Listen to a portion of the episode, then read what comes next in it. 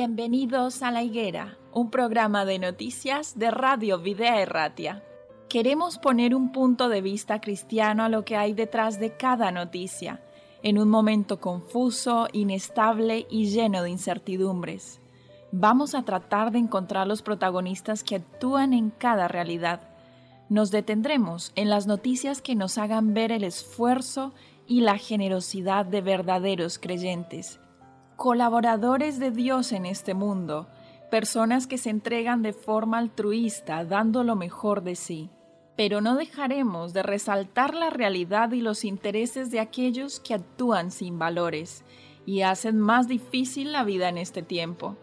Colaboradores de la injusticia que ayudan o realizan auténticos desmanes y que permiten con pasividad los peores abusos.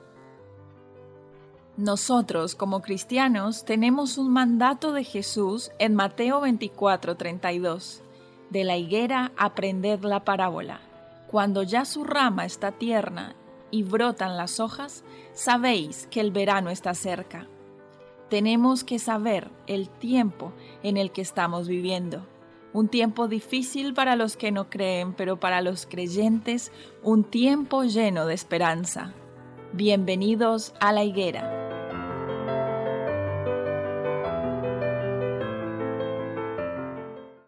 Bien, damos inicio entonces nuevamente a un nuevo programa de La Higuera, un programa de noticias y actualidad bajo un enfoque cristiano de aquí de Videa Erratia. Os saludamos desde el estudio con dos personajes invitados que, bueno, ya son eh, usuales aquí de la casa, en este caso Enrique y Juan. Bienvenidos. Un saludo. Bueno, un saludo a nuestros oyentes. Iniciamos esta jornada, queremos unir dos noticias en una, en esta tertulia. Eh, hablaremos nuevamente de Afganistán como en un, en un anterior, pero en este caso queremos mencionar un poco acerca de, bueno, de los traslados de este primer avión con repatriados desde Afganistán que llega a España con aproximadamente 75 personas entre españoles y colaboradores.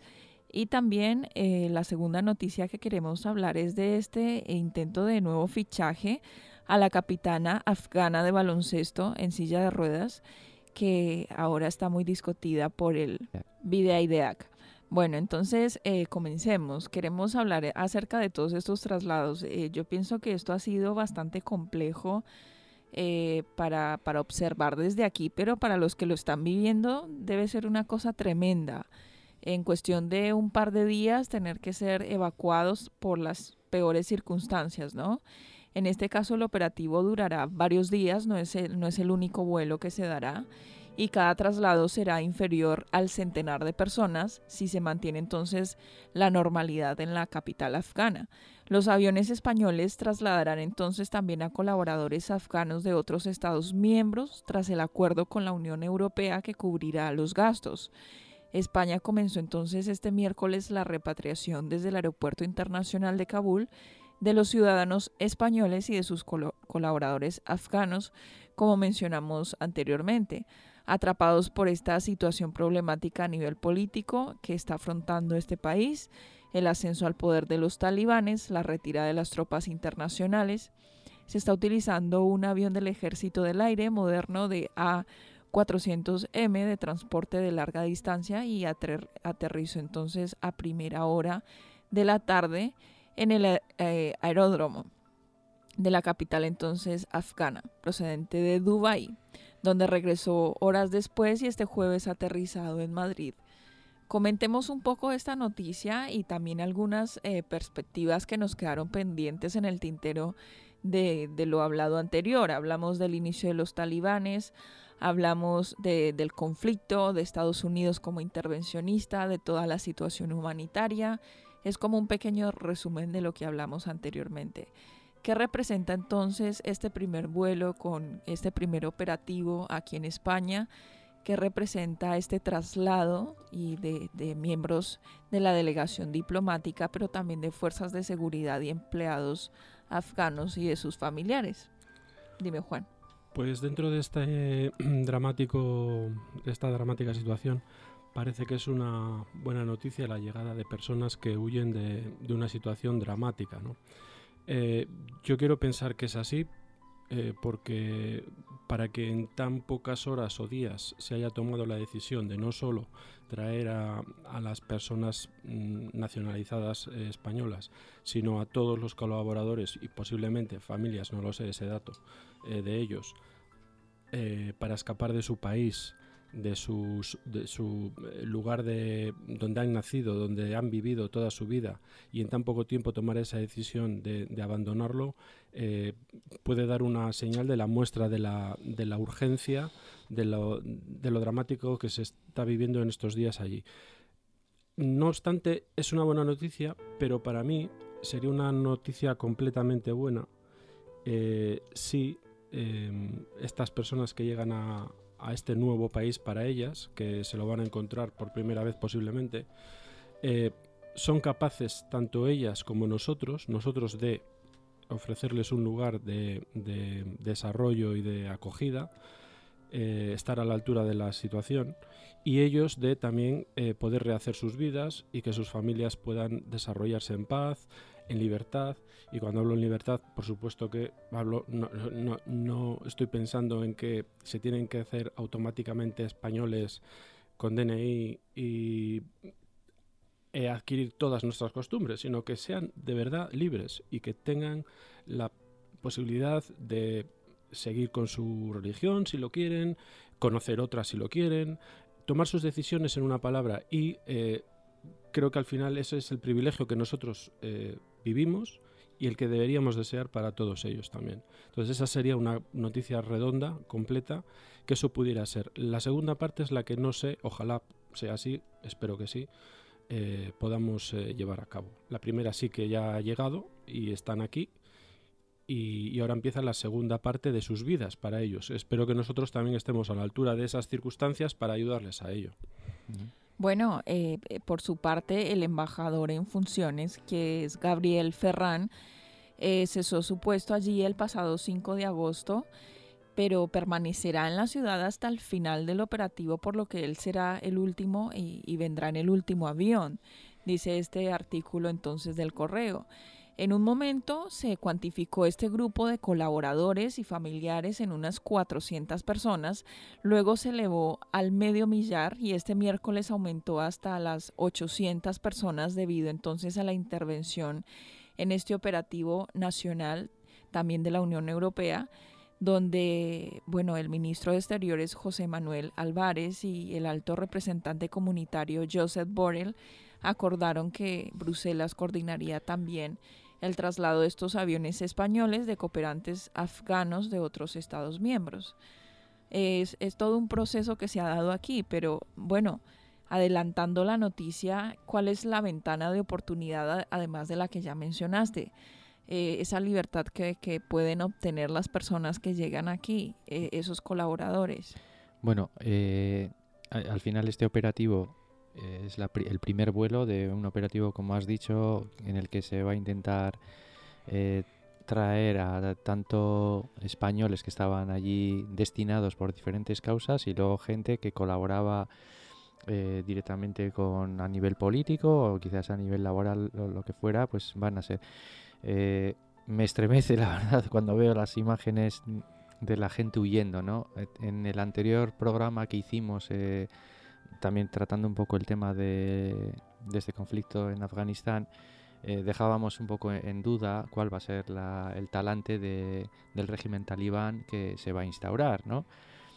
Eh, pues porque tampoco no, sabemos y a veces desconocemos un poco en profundidad cuál, cuál es eh, ese talante, ¿no? Pero sí que así a priori y viendo un poco la reacción de la población o parte de la población, pues es una reacción de miedo y la gente huía. Estábamos comentando fuera de micrófono, ¿no? Que yo no quise ver las imágenes del tema este de la gente en el aeropuerto de Kabul, escapando, gente sí, la desesperación de las personas agarrándose, las ruedas de, los aviones, cayéndose, tal. Bueno, todo muy dramático, ¿no? Pero la situación pinta que, que, va a ser dramática, al menos durante un tiempo largo, y la gente quiere huir de ahí y tenemos que darle la cobertura, ¿no?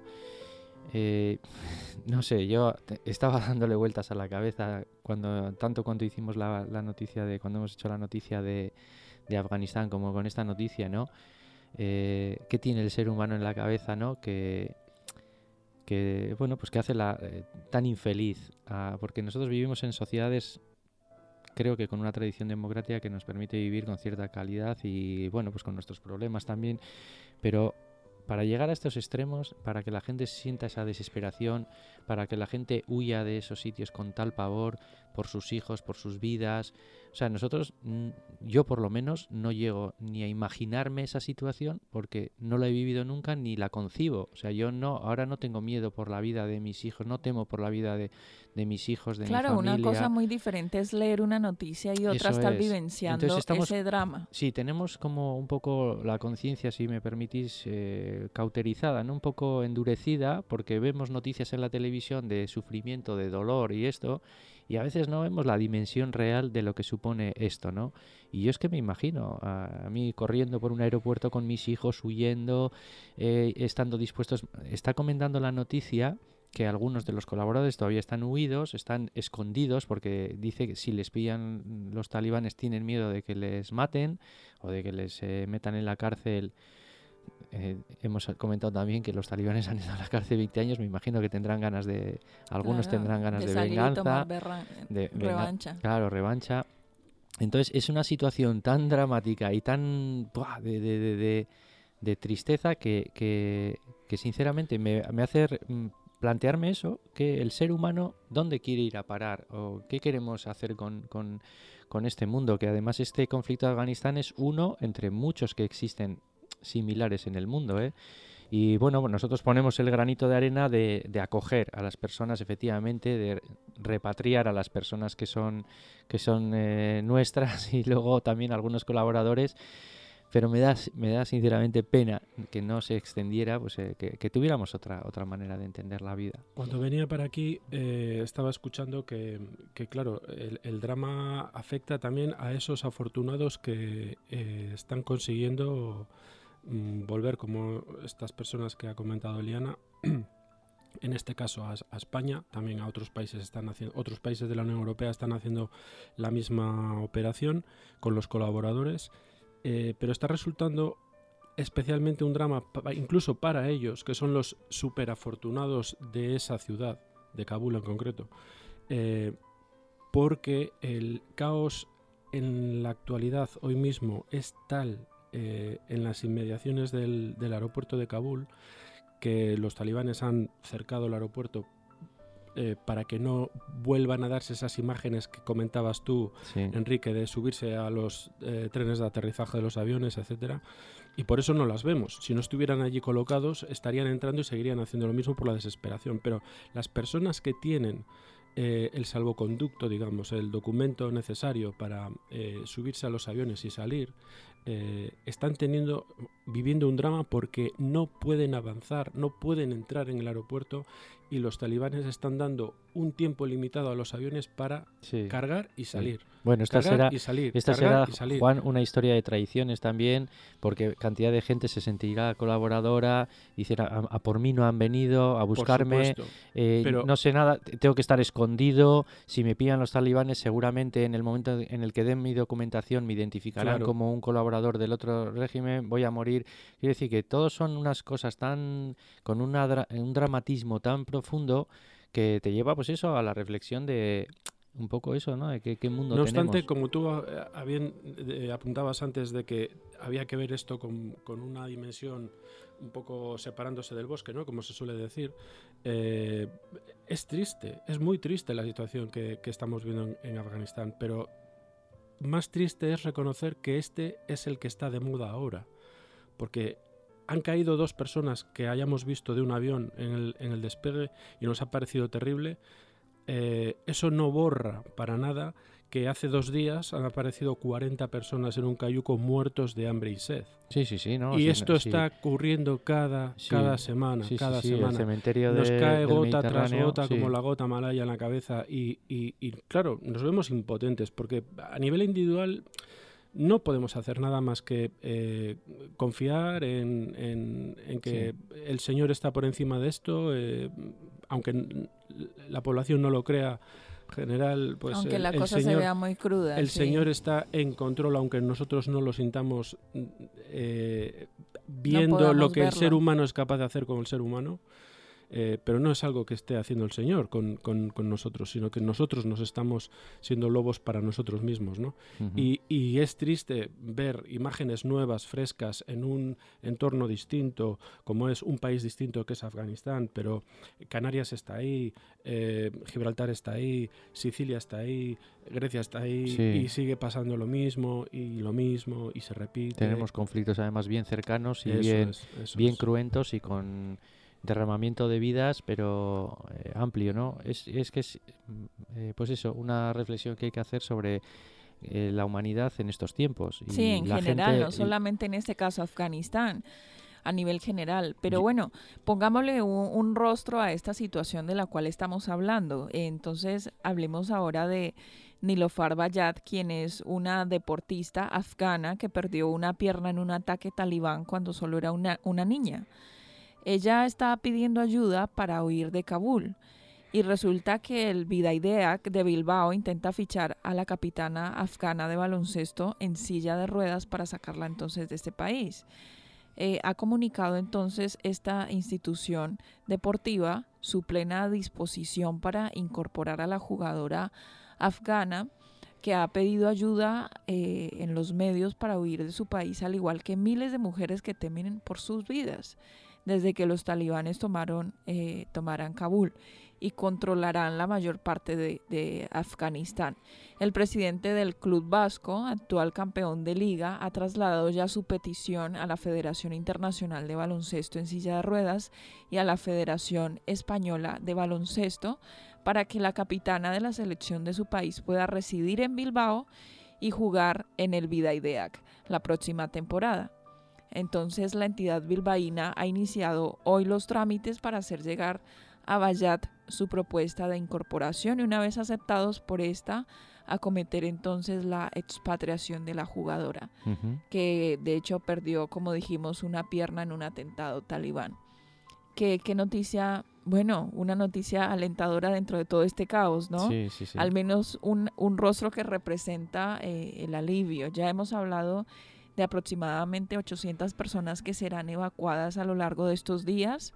Sí, eh, ojalá, por los aviones. Fueran más las personas, ¿no? Lo que pasa es que, bueno, pues la libertad de circulación, me imagino que ahora en Afganistán está súper controlada, no podrá salir del país prácticamente nadie, salvo los que tienen ese salvoconducto o esas relaciones diplomáticas, ¿no? Pero bueno, esta es una gota dentro del mar, pero bueno, son noticias que al menos también eh, mm, dan, a, dan a conocer la parte solidaria también, ¿no? De un club como el Videideac de Bilbao, que, bueno, pues ha propuesto eh, ese, este fichaje, ¿no? Me parece ejemplarizante más que efectivo en el sentido de que, bueno, pues es una persona...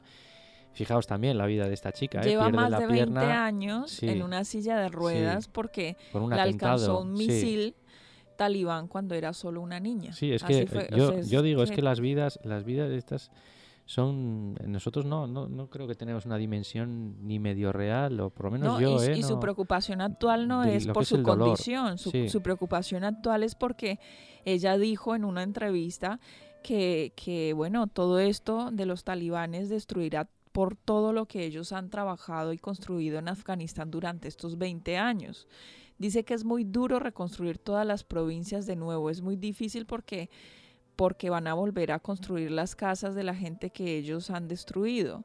Eh, dice que la sociedad va a volver a, como era antes, porque ellos no van a permitir que las mujeres salgan de sus casas y sean partes de esta sociedad. Ella, ella se lamenta, ¿no? Dice, es que eh, ella tiene la sensación de que ahora con el régimen talibán no pueden, las mujeres no podrán ir a la universidad, no podrán ir a trabajar, no podrán hacer pues vida normal, ¿no? Y no sé. sí, tantas personas que hay en la calle dice que no, no tienen dónde vivir, no tienen dónde comer. Eh, en Kabul hay mucha gente que ha llegado de otras provincias, muchos ahora están en las calles y no es fácil reconstruir de manera rápida y fácil todo lo que han destruido, ¿no? Y por supuesto han destruido todo lo que habían conseguido con relación a, a la lucha de las mujeres de poder estudiar en la universidad, como tú mencionaste, de poder trabajar y que hayan podido practicar un deporte. Pues no lo sé, Juan. Es, una noticia muy, muy alentadora porque obviamente no es una noticia basada en los méritos deportivos, posiblemente porque ya este equipo, pues afortunadamente es campeón de liga, ¿eh? en un equipo de nuestra ciudad, y no creo que sea eh, una razón de méritos deportivos por que hayan fichado a esta chica. pero, sí, es ejemplarizante. Por supuesto, es, es una noticia buena porque es un ejemplo de lo que eh, yo me refería anteriormente en, el programa a la hora de pensar en esas personas que llegan y que necesitan eh, darle un sentido a su vida en una nueva sociedad y es una forma de ofrecerle la oportunidad de seguir haciendo lo que ella sabe hacer, lo que a ella le gusta hacer y de una forma libre y con apoyo institucional y, por qué no, económico en un, en un primer momento. ¿no? Entonces es una noticia redonda para mí porque veo que es una forma de integración perfecta de una persona que sale de un horror y que llega, espero que a un lugar donde ella realmente se pueda sentir libre. Bueno, esperamos entonces tener a esta deportista por aquí, por Bilbao. Sí, yo, me imagino, eh, no sé si es porque yo le doy vueltas a las cosas, pero me imagino a sus compañeras de equipo eh, quedarse con una carita de ¿y yo por qué no puedo, ¿por qué no puedo ir también? comentaba, ¿no? Que es una gota en el mar porque luego también te da tristeza, me imagino cuántas personas habrán quedado pues eso, con la idea de que la vida en un futuro bien cercano pues les va, les va a ir peor. Y con lo que decía ella eh, con respecto a la reconstrucción de su país, que ella, a ella le preocupaba mucho, em, sí, sí es eh, muy inquietante porque cuando pensamos que Afganistán es un país, eh, no, no solo un Estado fallido, sino un país en total bancarrota y, y con cero recursos económicos en estos momentos, se van a lanzar las los siguientes tiburones a, intentar salvar a la población o ayudar a reconstruir y vosotros pensar si nosotros estuviéramos en esa situación ya bastante grande sería nuestra losa encima de la cabeza. Claro. De tener que reconstruir todo lo que has hecho durante muchos años. Claro. Y que se te vaya todo a cero de un momento para y otro. Que, y que cuando tú empieces a reconstruir te tengas que poner en manos de alguien o de algo que tiene un interés en que las cosas se hagan de una forma o de otra y que tú no, no vuelves a ser libre para tomar tus decisiones, para reconstruir como tú quieras, eh, con el trabajo que tú quieras. Eh, educando a tus hijos como ellos lo necesitan, comiendo lo que te gustaría comer, etcétera, etcétera. ¿no? Entonces veo cómo eh, van a ser, van a volver, talibanes incluidos, van a volver a ser dependientes otra vez del siguiente que venga con la bandejita del dinero. Y es, eso es lo que a mí me, me, entristece de esa sociedad. Porque no van a poder levantar cabeza, tristemente. Y posiblemente ella estaba pensando en eso cuando dijo esas palabras, de que reconstruir esto mm, es imposible, es un esfuerzo baldío, tirado después de muchos años, porque ella mejor que nadie seguro que está viendo esas limitaciones de cara al futuro, que nosotros no podemos ver, nosotros estamos viendo como que le han tirado la casa, le han matado a algún familiar, le van a obligar a dejar de trabajar y, la vida sigue. No, no, no, no, es mucho más duro que eso, es mucho más duro. Bueno, eh, se nos ha acabado el tiempo, hemos llegado al final, pero nos quedamos con un mensaje de reflexión en primera instancia tener conciencia, ser más sensibles. A veces nos ponemos, nos sentamos, leemos estos artículos y los vemos desde una perspectiva tan lejana que se nos hace muy, muy, muy lejos a nosotros que al final somos insensibles. pero también ser agradecidos. Sí, hay un texto en Proverbios que dice el rico y el pobre tienen un lazo en común. El que hizo ambos es el Señor, ¿no? Eh, en este caso, bueno, habla de ricos y pobres, podríamos hablar de de naciones, podríamos hablar de ideas. Eh, todos tenemos un Señor. El Señor es, es, el Dios de todos, ¿no? El Dios de los afganos, el Dios de, de los europeos, de los eh, americanos, no sé. Entonces, en Él está, yo creo que ese, ese equilibrio, esa justicia que un día nosotros como, como creyentes en, en esa esperanza, pues vamos a, vamos a fiar todo en que Dios un día pondrá equilibrio y justicia en este mundo, ¿no? Ya que nosotros pues no somos capaces y, lo vemos tristemente, siglo XXI. Yo siempre hago hincapié en que estas cosas tenían cierta lógica cuando, bueno, pues eh, cuando no había cultura, cuando no había comunicación, cuando no había eh, salud cuando no había posibilidades de, desarrollo, no había tecnología, pero estamos en el siglo XXI, Juan, y estamos casi casi como, como en la Edad Media, ¿no? Batallando, eh, maltratando unos seres a otros, unos países a otros, eh, viviendo las personas unos dramas terribles, ¿no? Nos, nos queda eh, la esperanza de aferrarnos a, a, lo que dice la palabra de Dios, ¿no? Vivimos situaciones comprometidas, vivimos situaciones difíciles, un día el Señor va a venir y él lo prometió, va a venir a instaurar la paz y, lo que es su plan, el plan, un plan de sí restaurará nuestros cuerpos, ya no tendremos enfermedad, todo, todo, ya no este tendremos más este mundo de maldad, eso es, lo, reordenará y vemos con dolor todas estas situaciones. Pero tenemos que formar parte de, esta idea que, el equipo de baloncesto, ¿no? De intentar esta buena intención, acoger eso es, acoger y, y dar ejemplo. Bueno, muchas gracias por haber participado, a Juan y Enrique de esta tertulia, nuestros oyentes también por haber sintonizado este programa. Os invitamos a participar entonces de un nuevo episodio de La Higuera. Hasta la próxima. Es que Agur. Adiós.